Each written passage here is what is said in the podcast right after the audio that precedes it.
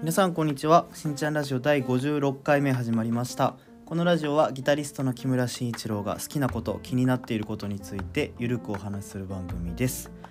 はい第56回目ということなんですけども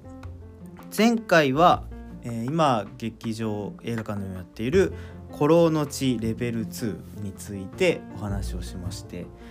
まあ、だいぶネタバレしないようにとかいろんなことを意識してるとまとまりづらい部分もあったんですけども、えー映画館っていうと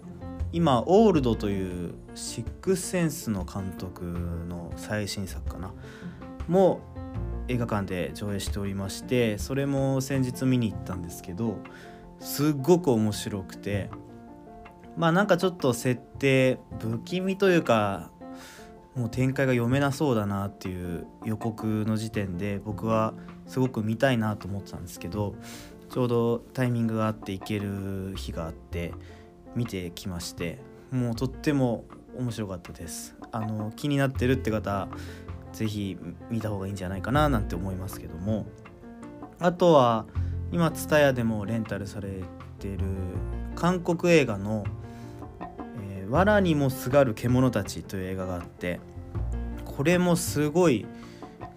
最近借りた映画でもかなり衝撃的というか面白い作品でまあツイッターなんかでもこれ面白かったですと僕ね発信はしてるんですけど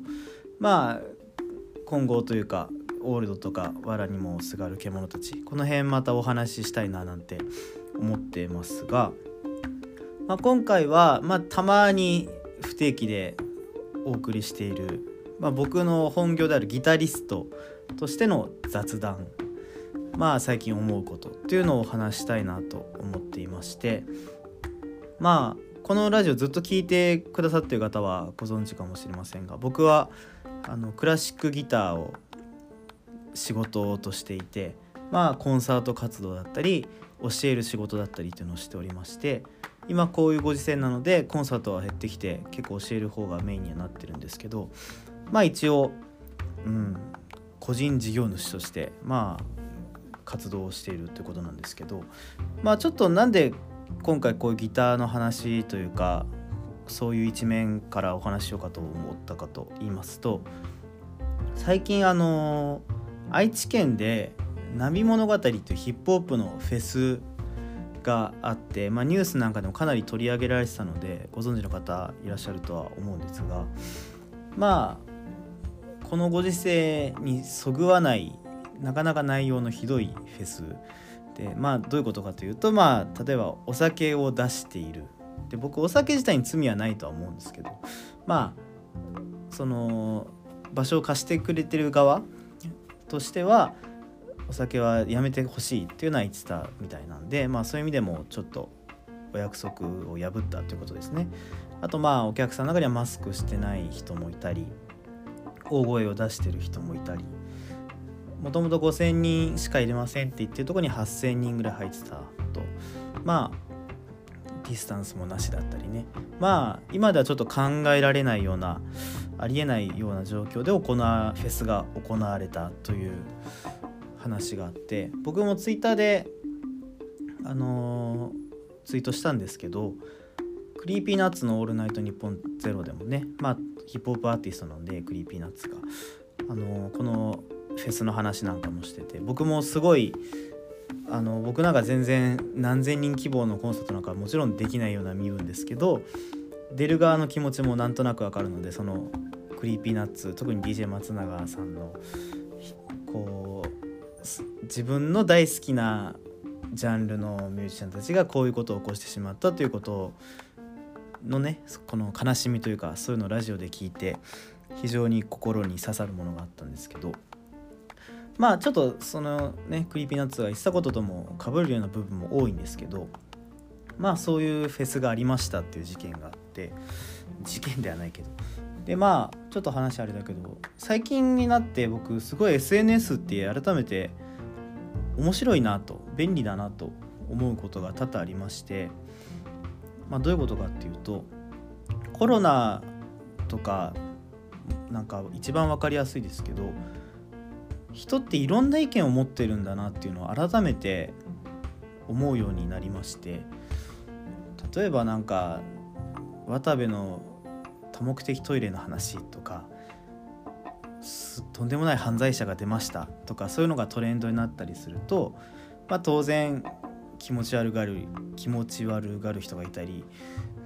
すごく批判をする人がいたりっていうので意見って固まりやすかったりまあ誰か結婚したとかねそういうことで幸せな気持ちで固まるっていうのももちろんありますし。だけどまあコロナとかに関しても関して言うとまあこれぐらいお酒は出していいんじゃないかとかこんだけがんじがらみに固めてどうすんだもっと緩めていいんじゃないかとかいやもっと厳しくしろっていう人がいたりとかなんか割とこう正解が出づらい話題の時にあ本当いろんなことを考えてる人がいるなっていうのをこう情報をパッと見れるっていうのがすごく便利だなというふうに思いまして、まあ、それに踊らされちゃいけないとは思うんですけど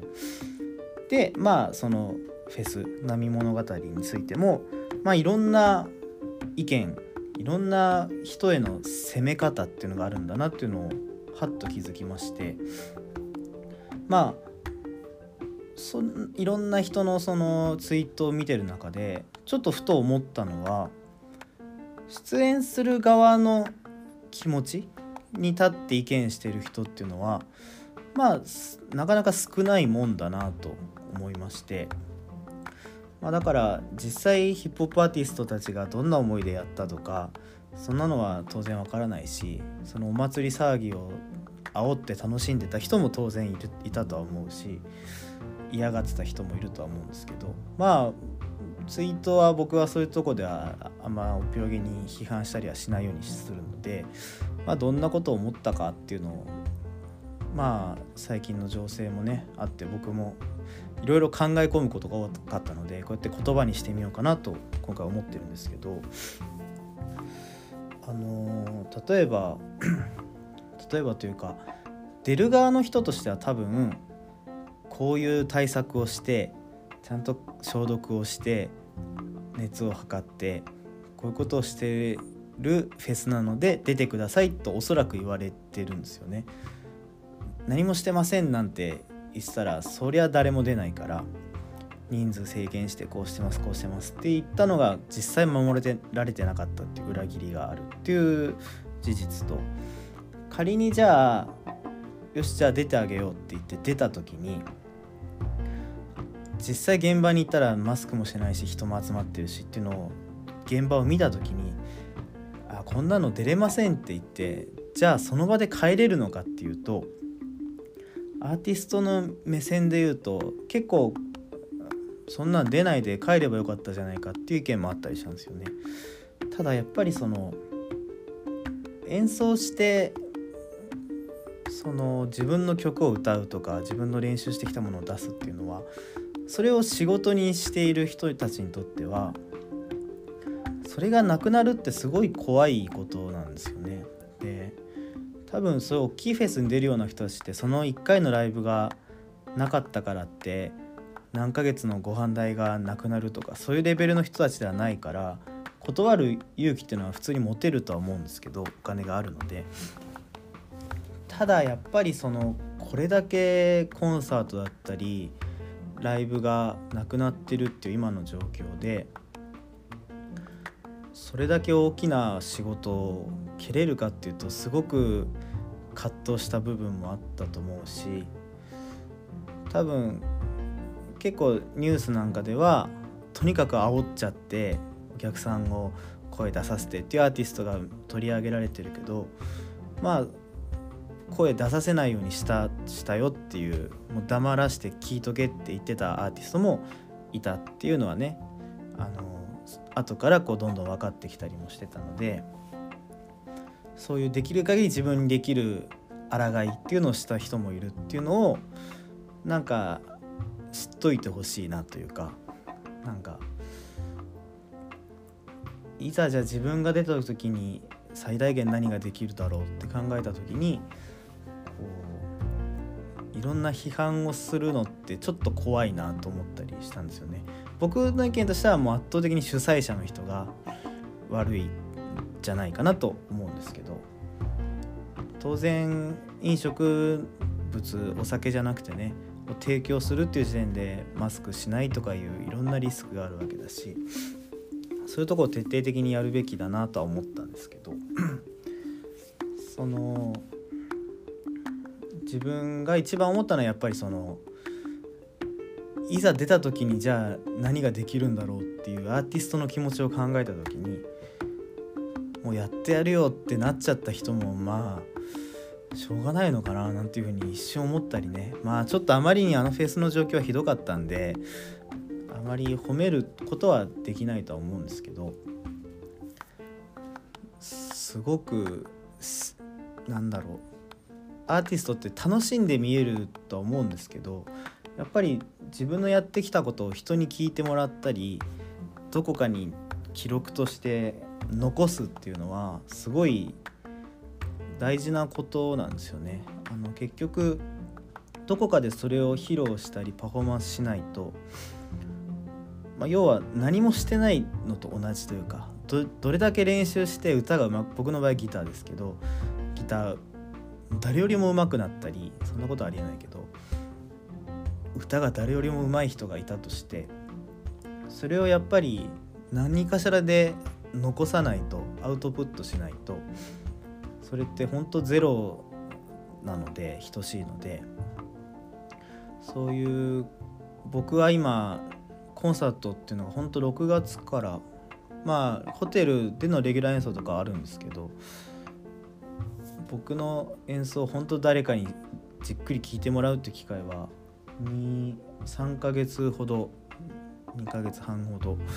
ないのでこういう状況で謝罪してるアーティストもいるけど謝らなくてもどうせやるんだったら断るぐらいの姿勢を見せた方がかっこよかったのかななんていうふうに思っちゃいましたね。難しいとこだな。そう。まあ多分僕がそういう場に出たらうわ嫌だなと思いながら演奏するんだろうなと思ったんですけど、まあ、何が言いたいかっていうとその SNS も便利だ面白いって言ったんですけどじゃあその自分が賛同できる否定的な意見を見た時にあじゃあ俺もそう思うってパッと言い過ぎるのってちょっと安易なんじゃないかなっていうのを思う時が最近よくあるかな。まあ政治なんか声出した方がどんどん声出していいと思うことは多いんですけどその主催者は圧倒的に悪いですがそのある一方向から攻めすぎずにまあいろんな情報をね見ながら自分でじゃあこの人の立場だったらどうだったんだろうなその状況を知らないでやってる照明さんとか音声さんとかも当然いただろうしすごく難しい問題になってるんだろうなっていうのは関わってるってだけで犯罪者扱いというかねされるのは少し出る人間の気持ちが分かる僕としてはすごくなんか嫌なニュースだな今回はっていうふうにふと思いましたね。まあ僕自身がそんな否定しないでいろんなものの見方をしようと常に考えてる人なので 今ちょっといいこと思い浮かんだの忘れちゃったな。そう。なのでまあいろんな怖がってる意見あると思いますがちょっと一瞬アンガーマネジメントじゃないけどふと後ろに引いて考えてみるっていうのもこのご時世面白いのかななんて僕自身もなんか12月に富山でコンサートをやれる予定だったのがなくなったりして例えばそれがなくなった分他でコンサートがあってそれがひどい状況だったとしてもなんかやりたい気持ちが抑えられないだろうなとかね思ったりねした部分もあったんで。うん。まあ本当今日雑談という感じなので思いつきちょっと本当思ったことポツポツという感じにはなってしまいましたがそんなとこでしょうかね。SNS ね。ギターの仕事。まあ、最近ただ時間があって練習がいっぱいできてるのでその分発散したいという気持ちもまあ高まっていると状況なのでひとえにね何とも言えない状況でありますがただこう出る側もいろいろ考えたんだろうなっていうのを意外とこう気づけない人も多いのかななんてまあ同じことをずっと言っちゃいますけど。まあちょっとずつね明るい世の中になっていくといいなというのを願って今日はちょっと本当思いつきで喋っちゃった感じになるんですけどこれで終わりにしようかななんて思います。はい、えー、このしんちゃんラジオ SNS、Twitter と Instagram やっておりますのでぜひフォローお願いします。毎週火曜日の19時に配信をしていますのでぜひ聞いていただけると嬉しいです。あとリクエストとか質問やご意見受け付けてますので、えー、メッセージを送れるフォームがありますのでそちらからいただけると嬉しいです。Twitter のリプなんかでもお受けしてますのでどうぞくれいただけると嬉しいです。はい今日はそんな感じで終わりにしたいと思います。ではさよなら。